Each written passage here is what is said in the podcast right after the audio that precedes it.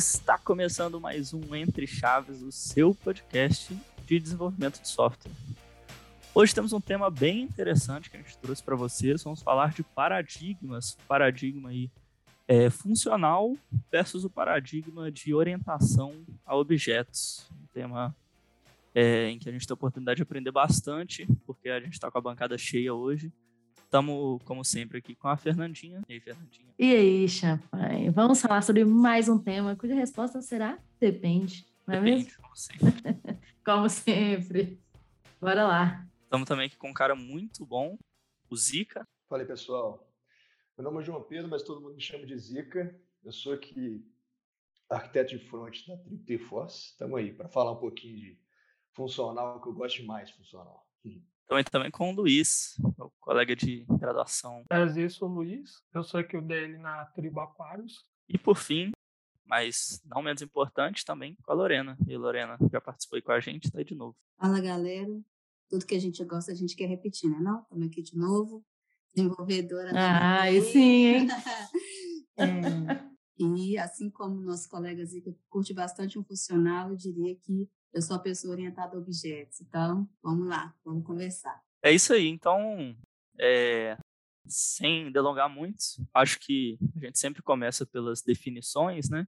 Eu acho que um passo inicial bacana para a gente começar é falar o que é o paradigma funcional aí, né, na programação. Acho que a gente está muito acostumado com orientação a objetos, talvez a gente não precisa ficar repetindo, né, sobre esses conceitos, mas o conceito de paradigma funcional é que, até em particular para mim, ele ainda é um pouco nebuloso, para mim que não tem muita experiência no, no assunto. Alguém quer definir para a gente o que é um paradigma funcional? O paradigma funcional, ele basicamente é orientado, né, como o nome diz, a funções e tenta trazer o mínimo de efeitos colaterais, né, o mínimo de mutabilidade para o seu estado da seu, do seu programa.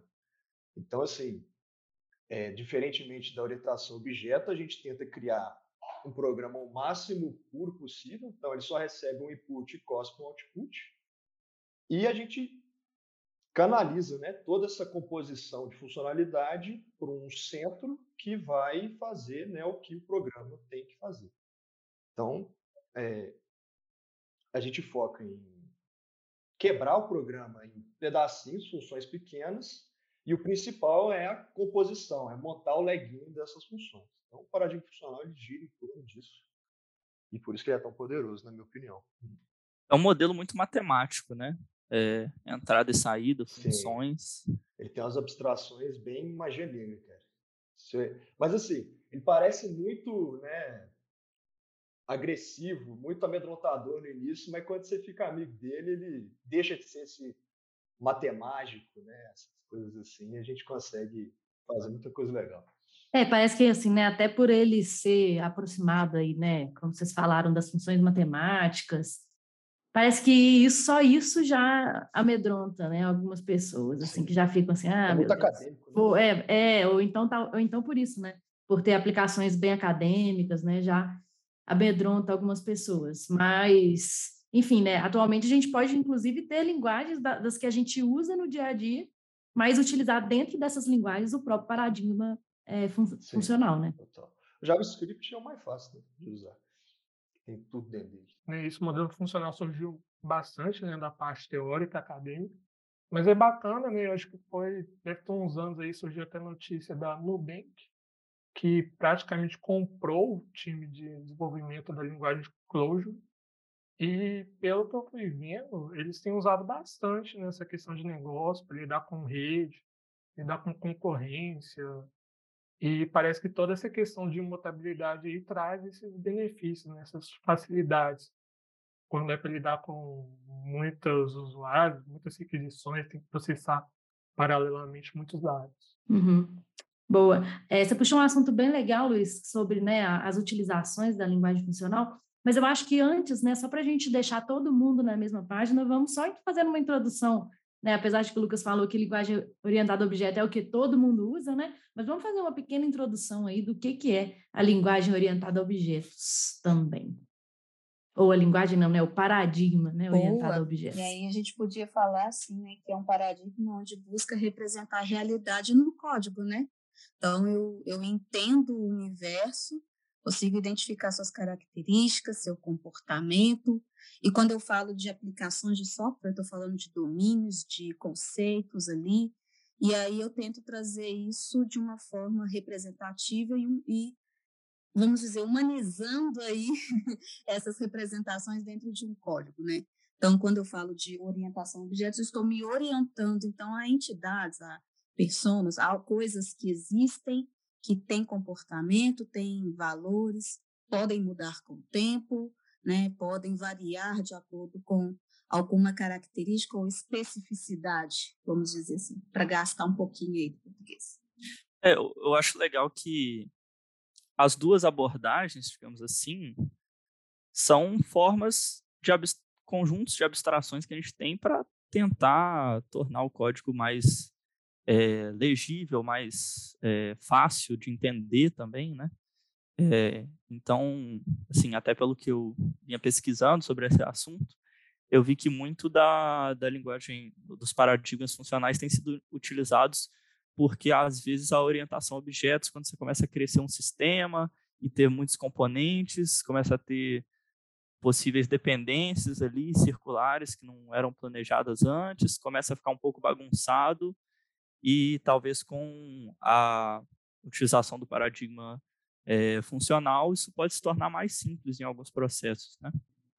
Ou seja, né, uma das vantagens aí do, da linguagem funcional seria produzir esses códigos mais simples, é, mais enxutos, uma manutenção mais fácil? Isso é verdade? Eu vejo, Fernandinha, que a gente pode aceitar né, como uma proposição verdadeira até certo ponto. Né? Eu estava fazendo uma reflexão aqui, eu aceito depois aí nossos colegas, nossos colegas né, contraporem a ideia, mas eu vejo que ela simplifica desde quando você é, talvez tenha uma cadeia com um nível de complexidade que exige essa simplicidade. Onde eu quero chegar?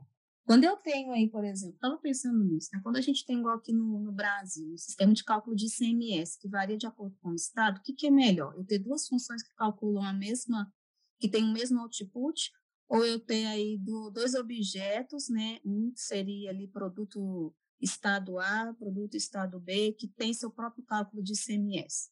Então, é, é lançado um desafio, até que ponto uma, o paradigma funcional ele me atende aí para o mesmo output, mas ele tem ali um core diferente, né, de acordo com um, uma característica muito específica, nesse caso aqui é a localidade, e quando que, por exemplo, ah, mas fazer determinadas, é, determinados processamentos não precisaria de ter isso é, abstraído por, por entidade, né? Aí que eu vejo que a gente começa a esbarrar nas fronteiras da, da vantagem e da desvantagem. Mas deixa eu ver o que, que, o, que, que o Zica acha sobre essa pergunta.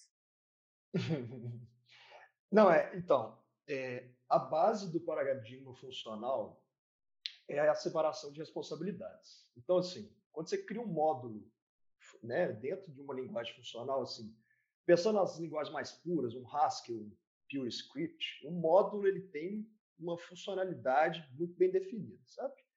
E você falou de, né, de domínios diferentes ou até especificidades diferentes entre né, alguma regra de negócio.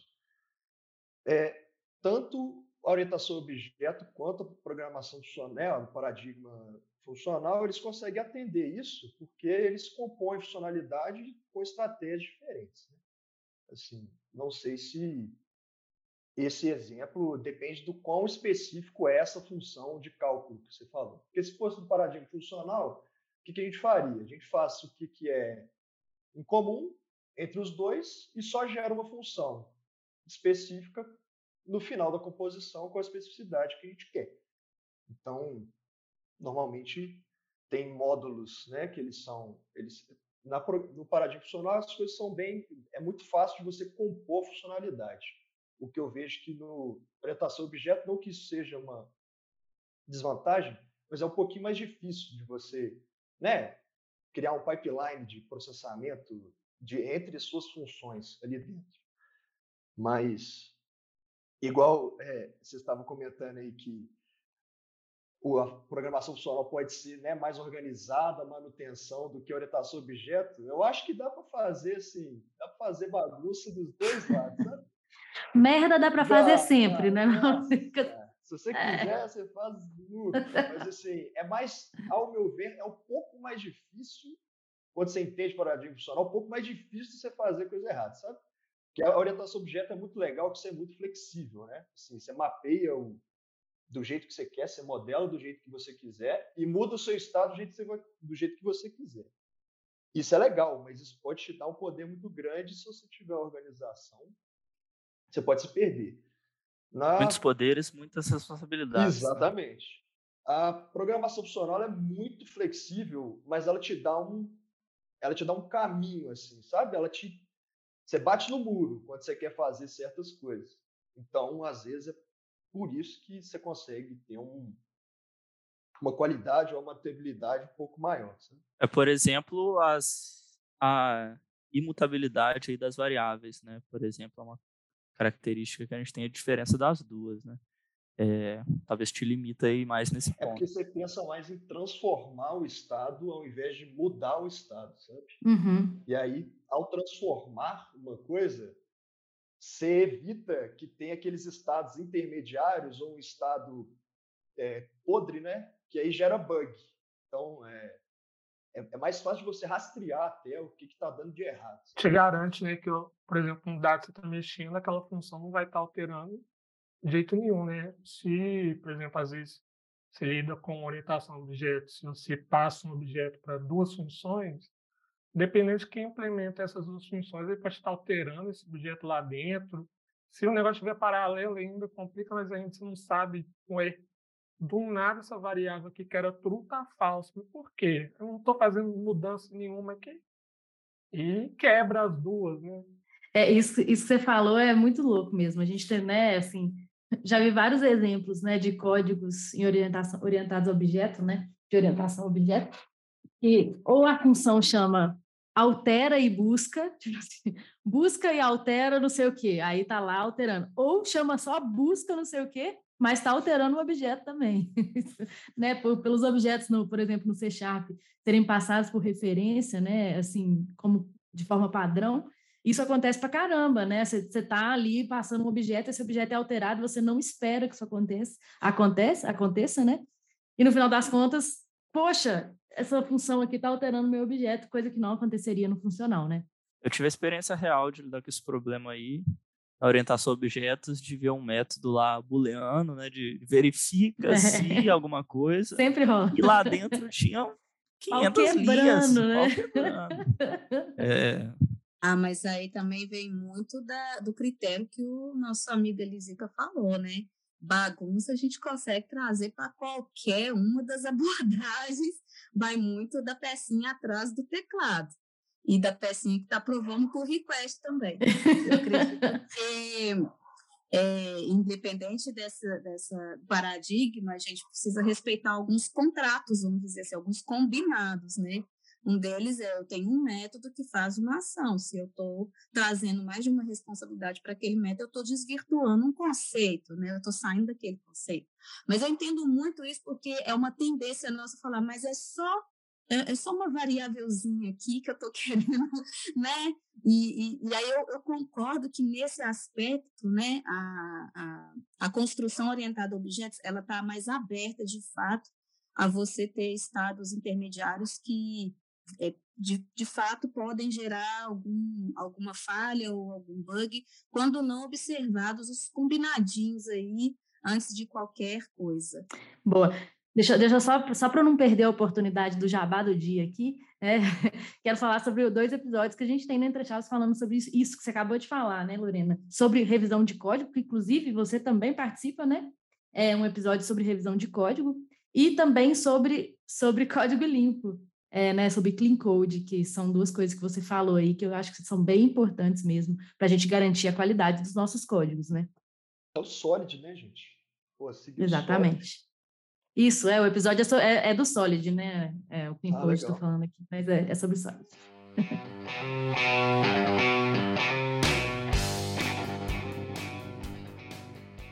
Eu tenho um exemplo dessa coisa aí, que desse só fazer uma coisa, né?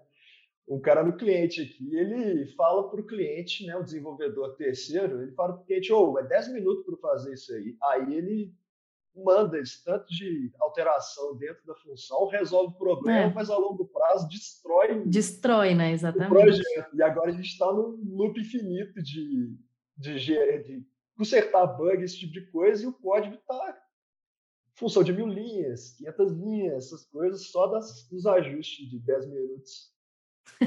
Boa.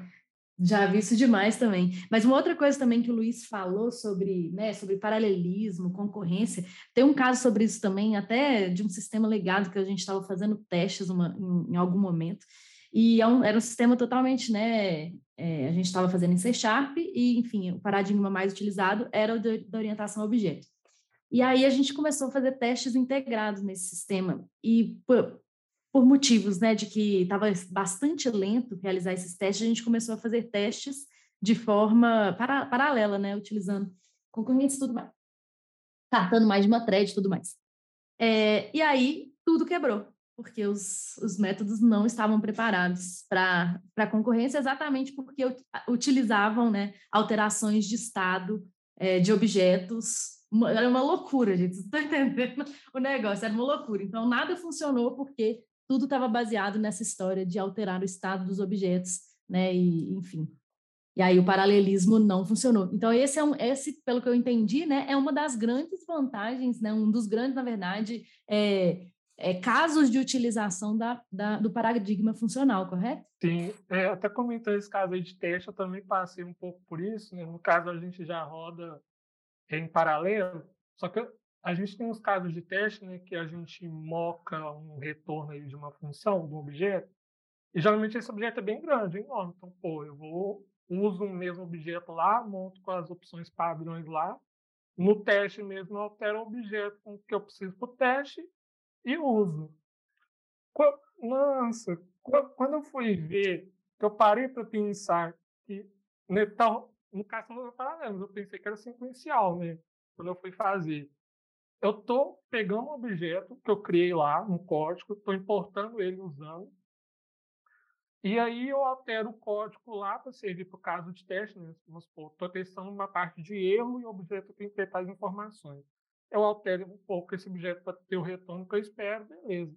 Um outro teste, um teste de sucesso, não tem nada disso, é um objeto um tiquinho diferente, beleza. Eu estou rodando lá, deu erro, inspecionar o objeto estava com informação que não mexe lá.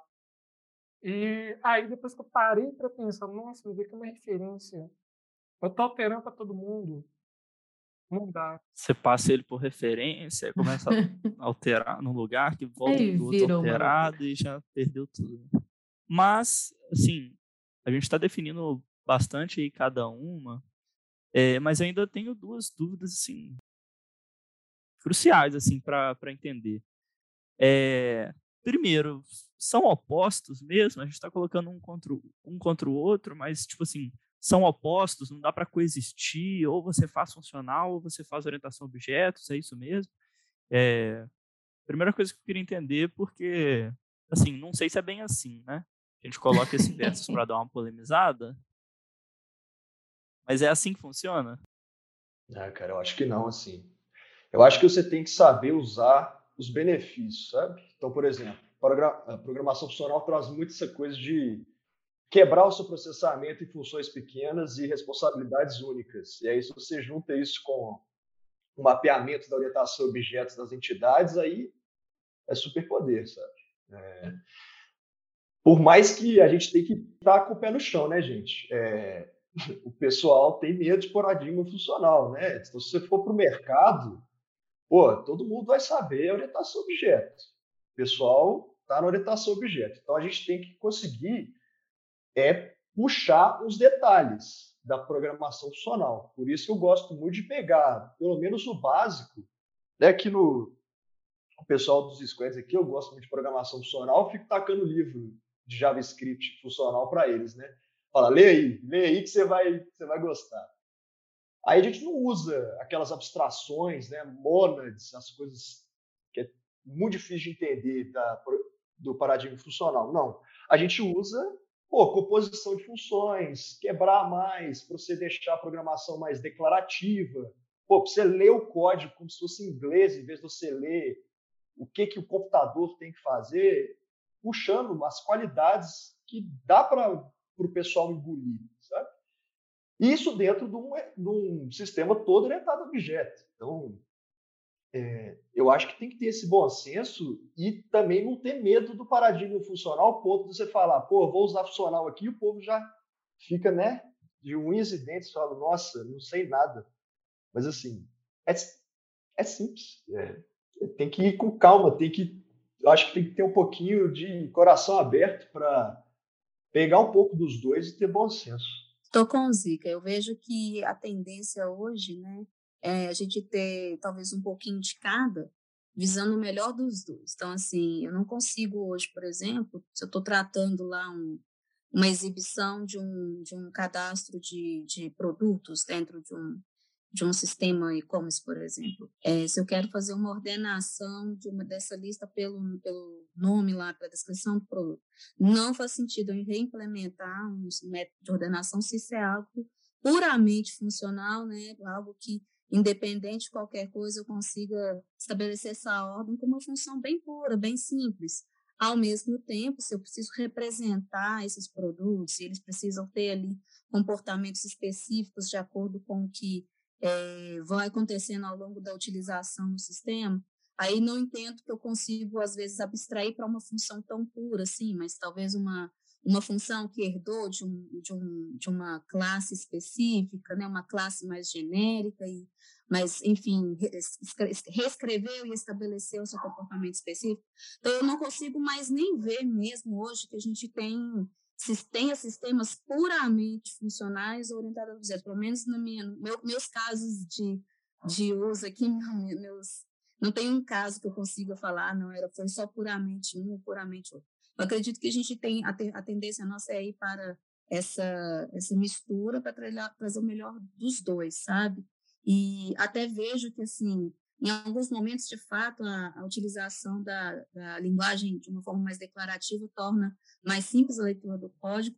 Em contrapartida, há momentos que você precisa entender o que está acontecendo, a linha de execução ali, para, de repente, você atuar em cima de alguma correção, aí falando mais em regra de negócio, né? Então, por exemplo, eu tenho uma regra muito complexa, um cálculo extremamente complexo, que eu não posso simplesmente me preocupar com a entrada e a saída, mas com a transformação de fato para trazer uma saída. Então, enfim, eu, eu consigo ver que os dois se, não, não são opostos, é, em alguns momentos se complementam, mas poderiam também caminhar sozinhos. Eu acredito que é uma amizade que pode durar por uma longa vida, se a gente respeitar seus limites aí, seus é, espaços. É, assim, deixando bem claro, tá, gente, que dá para mapear o que você quiser com, com o paradigma funcional. Não quer dizer que tudo tudo dentro dele é função pura, não, porque senão um, pro, programa sem efeitos colaterais ele não faz nada, né? É, então, por exemplo, dentro das linguagens mais funcionais, mais pesadas, assim, vamos dizer o Haskell, por exemplo, tem o conceito de type classes, que é como se fosse uma classe, só que ela descreve um comportamento. É, é, é uma classe misturada com interface. É, não faz muito sentido a gente entrar no conceito aqui, não, mas dá para você mapear o que você quiser. Então, você tem os seus tipos, normalmente é uma, uma linguagem puramente funcional ela tem os tipos muito fortes.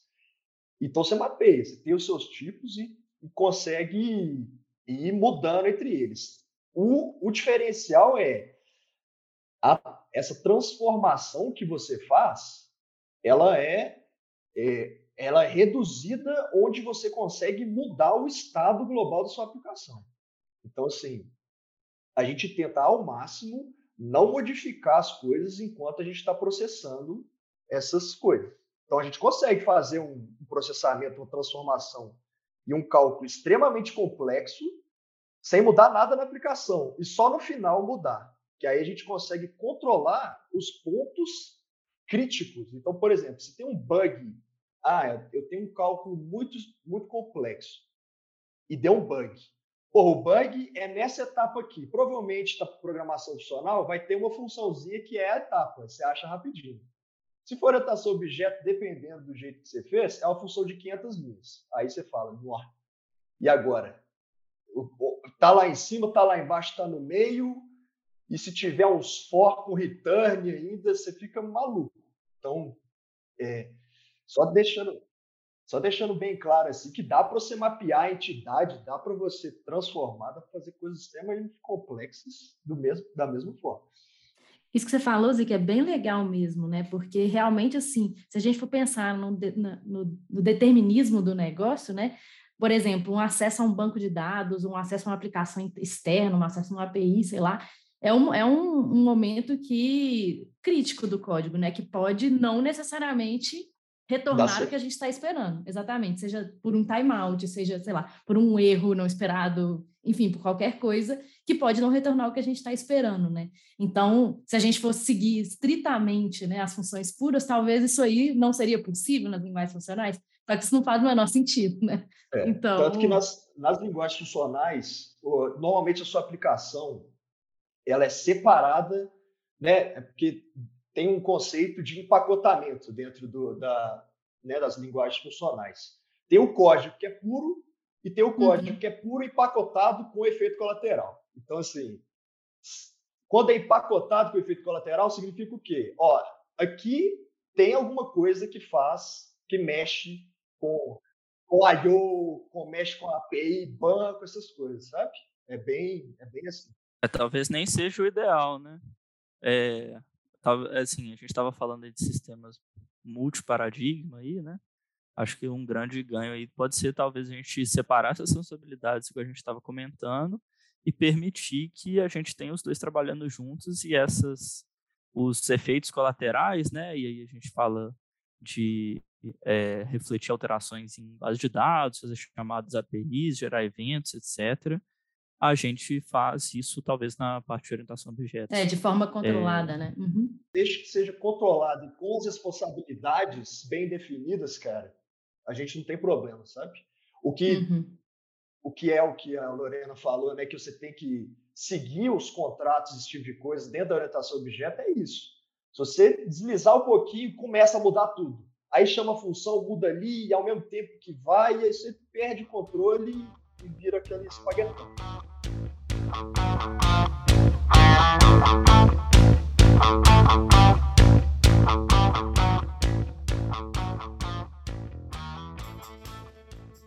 É, assim, pelo que vocês falaram, assim, né, faz muito sentido para mim, então, a gente usar essas linguagens realmente que suportam mais de um paradigma, né, porque aí você usa o orientado a objeto em algum momento, né, usa a funcional de outra forma e tudo mais, mas qual o caso de uso que a gente deveria escolher uma linguagem que é que cujo paradigma, sei lá, principal seja a, a o funcional, né? Existe algum caso de uso que você fala assim, não? Igual o Nubank, por exemplo, escolheu, como o Luiz falou no início, né? Escolheu o Clojure aí como a linguagem principal deles. Por que, que eles escolheram essa, por exemplo, e não, sei lá, um C Sharp, um Java,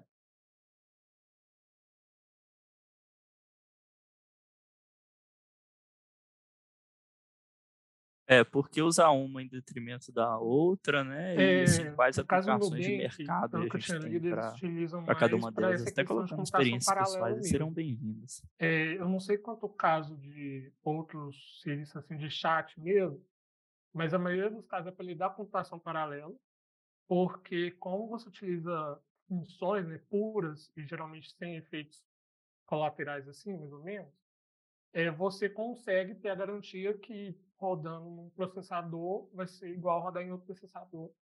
E você consegue fazer esse paralelismo muito mais fácil. Né? Se você pega, como se fosse, fosse fazer paralelismo, pegar C++, né?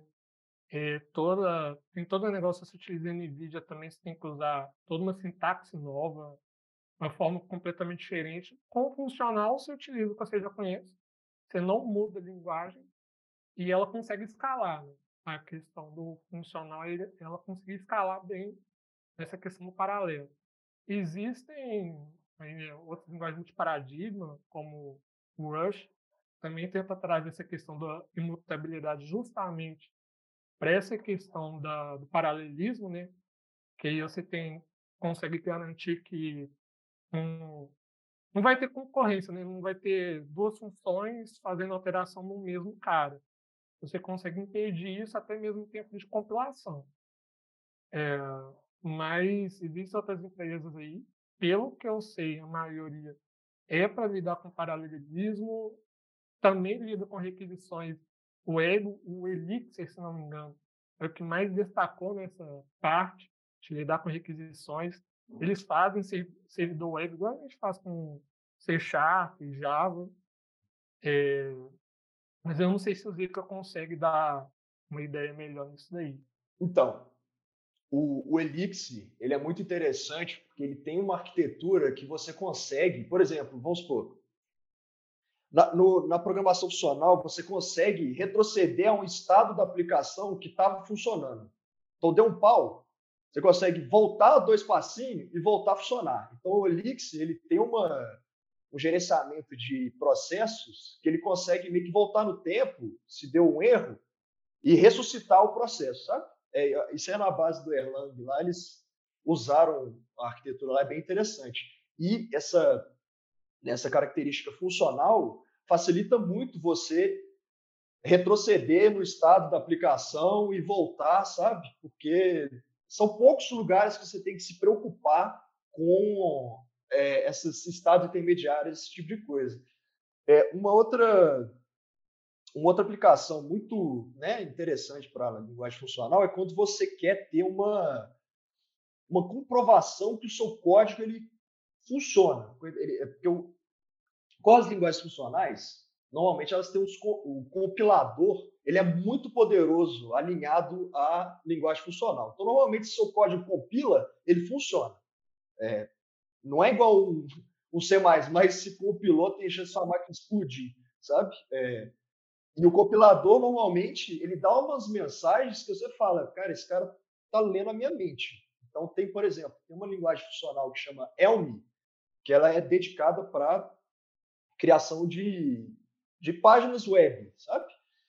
E o compilador, ele vai te xingando, você vai fazendo, dá para você refatorar, cara, dá para você explodir um módulo, ele vai te xingar, e se você resolver os problemas, o código está funcionando. É, é, garantido. Por que, que é garantido? Porque você consegue assumir muitas coisas quando o seu código é mais puro. Então, assim, o compilador ele consegue é, in, é, induzir muito mais coisas sobre o seu código do que seria um código orientado a objeto. Então, quando a empresa, por exemplo, tem uma blockchain né, inteira que é baseada na linguagem funcional, que é a Cardano, né? A linguagem deles de construção de contratos inteligentes é baseada no Haskell. Então, eles têm uma prova formal que o código ali que está mexendo com o seu dinheiro, ele funciona. Então, é uma segurança a mais para, pô, eu estou mexendo aqui meu dinheiro, vou transferir tantos, que é uma transferência que não dá para voltar, né? Eu transfiro tanto de dinheiro, está garantido que esse código ali está tá um mínimo que não tem é, né, bug.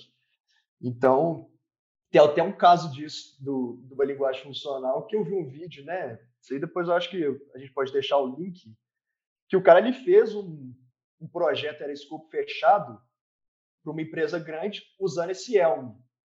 Aí fez o projeto, estava indo tudo bem, pá, do nada eles demitiram o cara e falou: Nossa, o projeto está tão ruim assim, o que aconteceu? Aí a empresa chegou para ele e falou: Não, porque seu projeto não dá bug, nós não precisamos mais de você, então nós estamos te demitindo. Ah, não é possível. É, doideira um negócio desse. Mas por quê?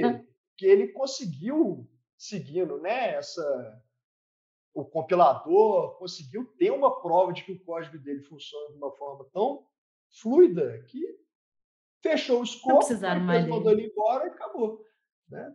Isso até é uma coisa ruim, né? Porque a gente vive baseado nos bugs que a gente mesmo cria. Né? Então, é... mas não necessariamente todo programa funcional vai ser perfeito assim. Mas é muito, é, foi interessante esse caso, é engraçado.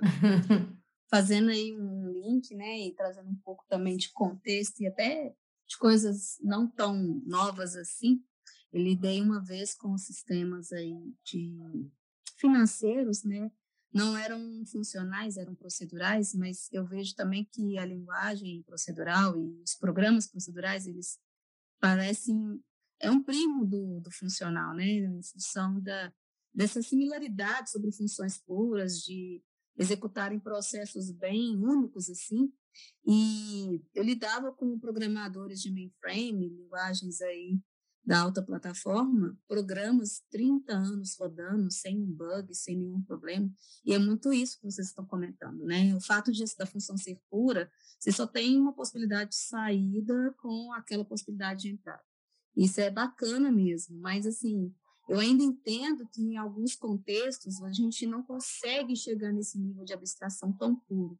Né? Eu vejo que na realidade nós estamos falando de uma um paradigma funcional, algo que talvez para muitos seja novo, mas que na verdade é uma evolução do que começou antes da orientação a objetos, né? Então antes nós tínhamos um único programa, uma única linha de execução que tinha vários processos ali iam sendo executados ali num, num modelo de cascata de execução, né? Eu espero que ninguém tenha problema com esse termo, cascata, isso aqui para a gente só reflete mesmo uma saída, dependendo de uma outra entrada, etc e tal. Mas eu vejo hoje como funcional sendo, às vezes, essa evolução. Passamos de um procedural, entramos num paradigma de orientação a objetos, que trouxe para a gente aí algumas vantagens. Ao meu ver, é, ainda tem muitas vantagens, sobretudo na parte da representação mesmo, na parte de é, classificar melhor as, os domínios, as entidades, e aí, quando vem a, a, funcional, ela fala assim: olha, isso é legal, mas tem algum momento que você precisa eh, não só separar por, por é, conceito, mas sim pelo que se faz, né, que seriam as funções. E, e aí queria fazer essa memória, então, aí, ao anterior a tudo isso, ao meu ver, ao começo de tudo, né, e eu acredito que é, é por isso que a gente sempre fala depende, a gente nunca fala existe uma bala de prata, né, nunca existe o, ca, o, melhor, o um único bom super-herói, mas existe aquele que se aplica melhor de, de acordo com a sua necessidade. O famoso depende, não tem como fugir dele. Então, eu vejo que a gente tende, sim, a, a trazer na, na, nos frameworks de orientação de objeto, nas fortemente tipadas, muito do funcional, por exemplo, como eu citei, né, uma ordenação, um tipo de cálculo que não faz sentido eu ter ali mais do que simplesmente aquilo ali, é funcional, né? E isso pode estar dentro de um framework de orientação a objetos, então, assim, de uma linguagem é, desenvolvida para orientação a objetos. Então, para mim, não tem como fugir disso. E aí eu entendo que, em termos de aplicação de mercado, é, há momentos em que a gente precisa ainda assim é, escolher modelar de acordo com o domínio, ainda assim a gente precisa tratar com abordagens porque essas, essas, problematizações, muitas delas, olhando um pouco mais no nível de arquitetura, a gente resolve com abordagem arquitetural. Né? Então, estados transacionais, é, quando a gente começa a falar aí sobre princípios sólidos, como a gente já contou aqui, né, Fê? A gente tem os jabazinhos da Fê de hoje. Então, a gente consegue passar por, por várias problemáticas que a orientação do objeto abre, se a gente trouxer junto com ele boas implementações. Legal, Lorena, isso que você falou, porque assim, se eu tivesse ouvindo esse episódio até agora, eu estaria tendo, eu, né, como ouvinte, estaria tendendo a parar esse episódio agora e ir lá estudar funcional, tipo assim, né? Porque me pareceu muito que funcional, como vocês escreveram, é quase que, resol que resolve todos os problemas da nossa, né? Tipo assim, de, de códigos mal escritos e enfim, de paralelismo, de concorrência e tudo mais, e de coisas que a gente deveria se preocupar em códigos limpos, né, em funções puras. É, então, assim, se eu tivesse ouvindo aqui até agora, me parece que o funcional estava ganhando, como se fosse assim. Mas você trouxe no seu ponto aí algumas coisas que são bem importantes, né, de, que, de aplicações reais da, da, das linguagens, né, do paradigma orientado a objeto, orientação a objeto.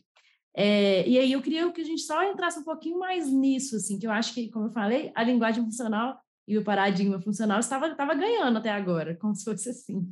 Mas eu acho que realmente tem coisas que a gente dá, dá orientação a objeto que são super importantes, né? Assim, da gente conseguir é, fazer e criar né, dentro dos nossos sistemas. Além do que a gente já falou sobre, por exemplo, integração com é, banco de dados, com, com APIs e tudo mais, acho que ainda assim existem outras coisas que a gente ainda consegue né, é, absorver de bom aí da, da, do paradigma orientado a objeto. ainda sobre isso aí que você comentou, algo que a gente sempre repete aqui no podcast, acho que vale a pena falar de novo, é que não é só sobre o paradigma que você vai escolher, que nesse caso também né, vai ter o quanto que seu time está preparado para lidar com aquela, com, aquela, com aquela linguagem, com aquela estratégia, né? Então, assim, muitas variáveis entram na jogada antes de você tomar a decisão de ir por um caminho é, funcional ou por um caminho orientado a objetos. Será que seu time vai ter espaço, vai ter condição de escrever um código legal ali, um código bacana usando funcional? É, mas é, ainda enquanto a minha a minha experiência no caso me colocando como quem está ouvindo, é, como ouvinte, eu acho que eu estaria pensando mais assim, eu enquanto dev, eu enquanto arquiteto de soluções, abrir um pouco mais o meu leque de opções, né? Às vezes a gente fica muito preso nas soluções comuns, na, na cloud, não sei, a gente sempre busca soluções ali nos mesmos lugares, né? Nos mesmos meios, sendo que existem outras possibilidades que nem são tão, nem necessariamente são tão complexas assim que a gente pode utilizar, sabe? Que a gente pode tirar proveitos.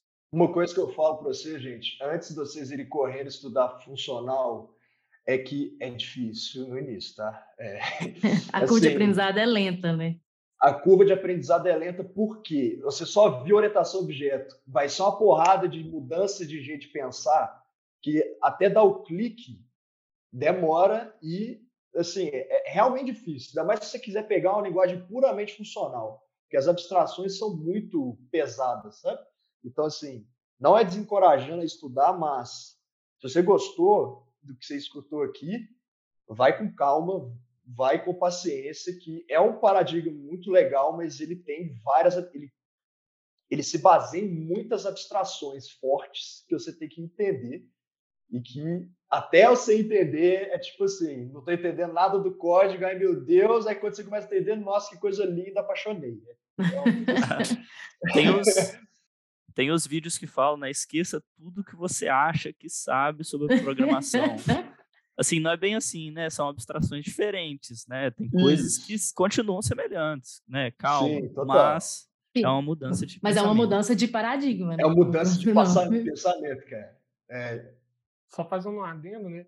Mas eu realmente acho que, tipo, depois, botando aí pro lado do funcional, mas depois você acaba aprendendo, tipo, abre sua mente. Você, tipo, pensa em algo que você não pensava antes. É, e aí, no caso, entrando um pouco nessa questão do multiparadigma, se você pega JavaScript hoje, quando você for parar para ver, você está usando funcional, não está percebendo. Né? Você tem essas funções, principalmente lidar com, com array, né? map, filter, é, find, é, join, tudo aquilo é funcional.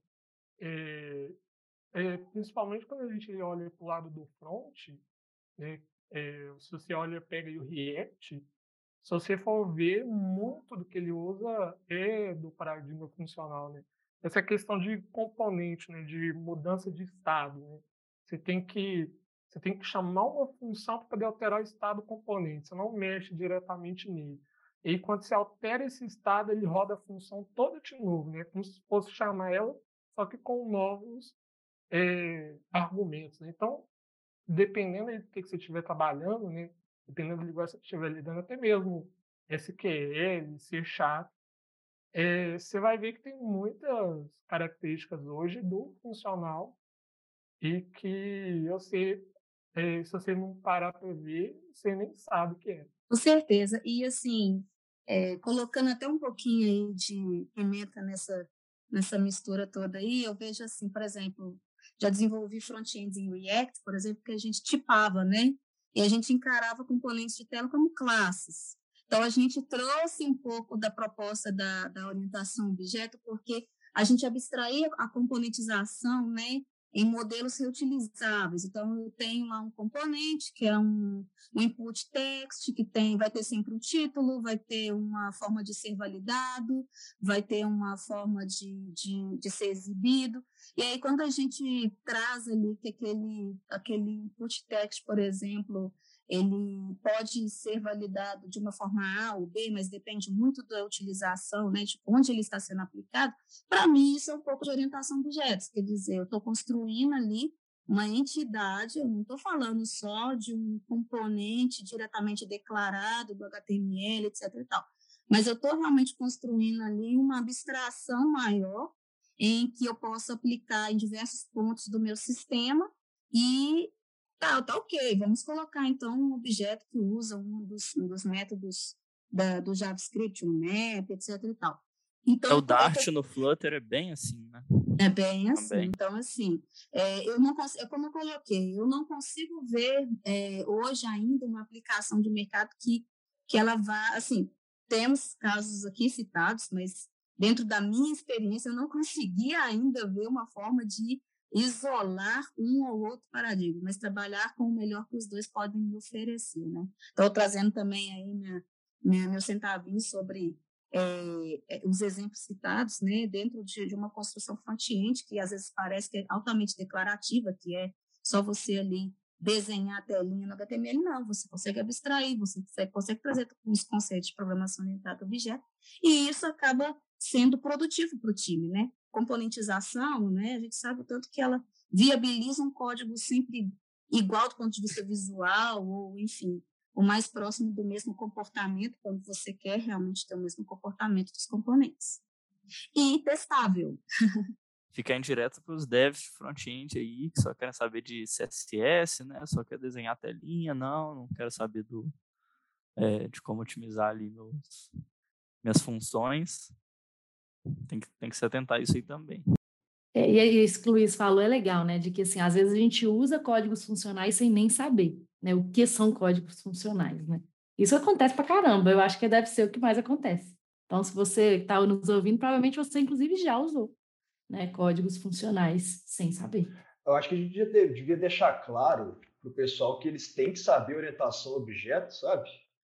Porque no mercado 90% vai ser orientação objeto e você tem que dominar isso se você quer ser ou uma referência técnica ou quiser ajudar o seu time.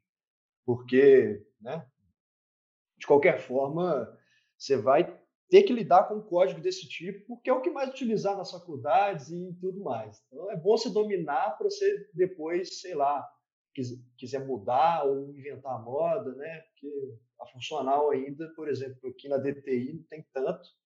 Então, para você se, ou se destacar ou querer dar uma, né, uma guinada na sua parte técnica, dominar a orientação objeto é muito importante.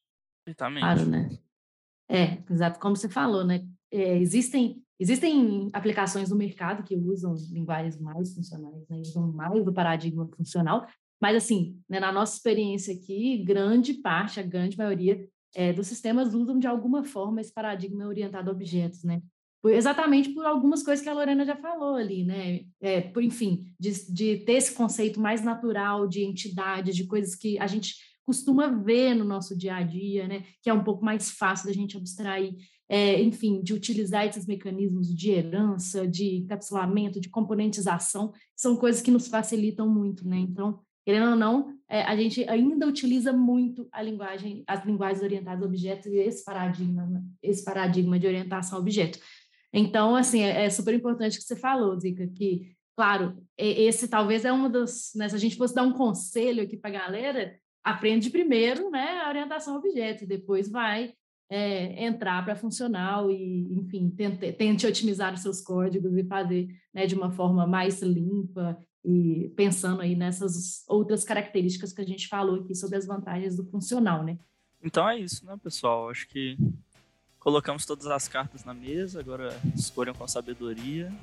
E muito obrigado aí a participação de todo mundo. Valeu. Valeu, galera. Até a próxima. Valeu. Valeu, galera. Até uma próxima. Valeu, pessoal.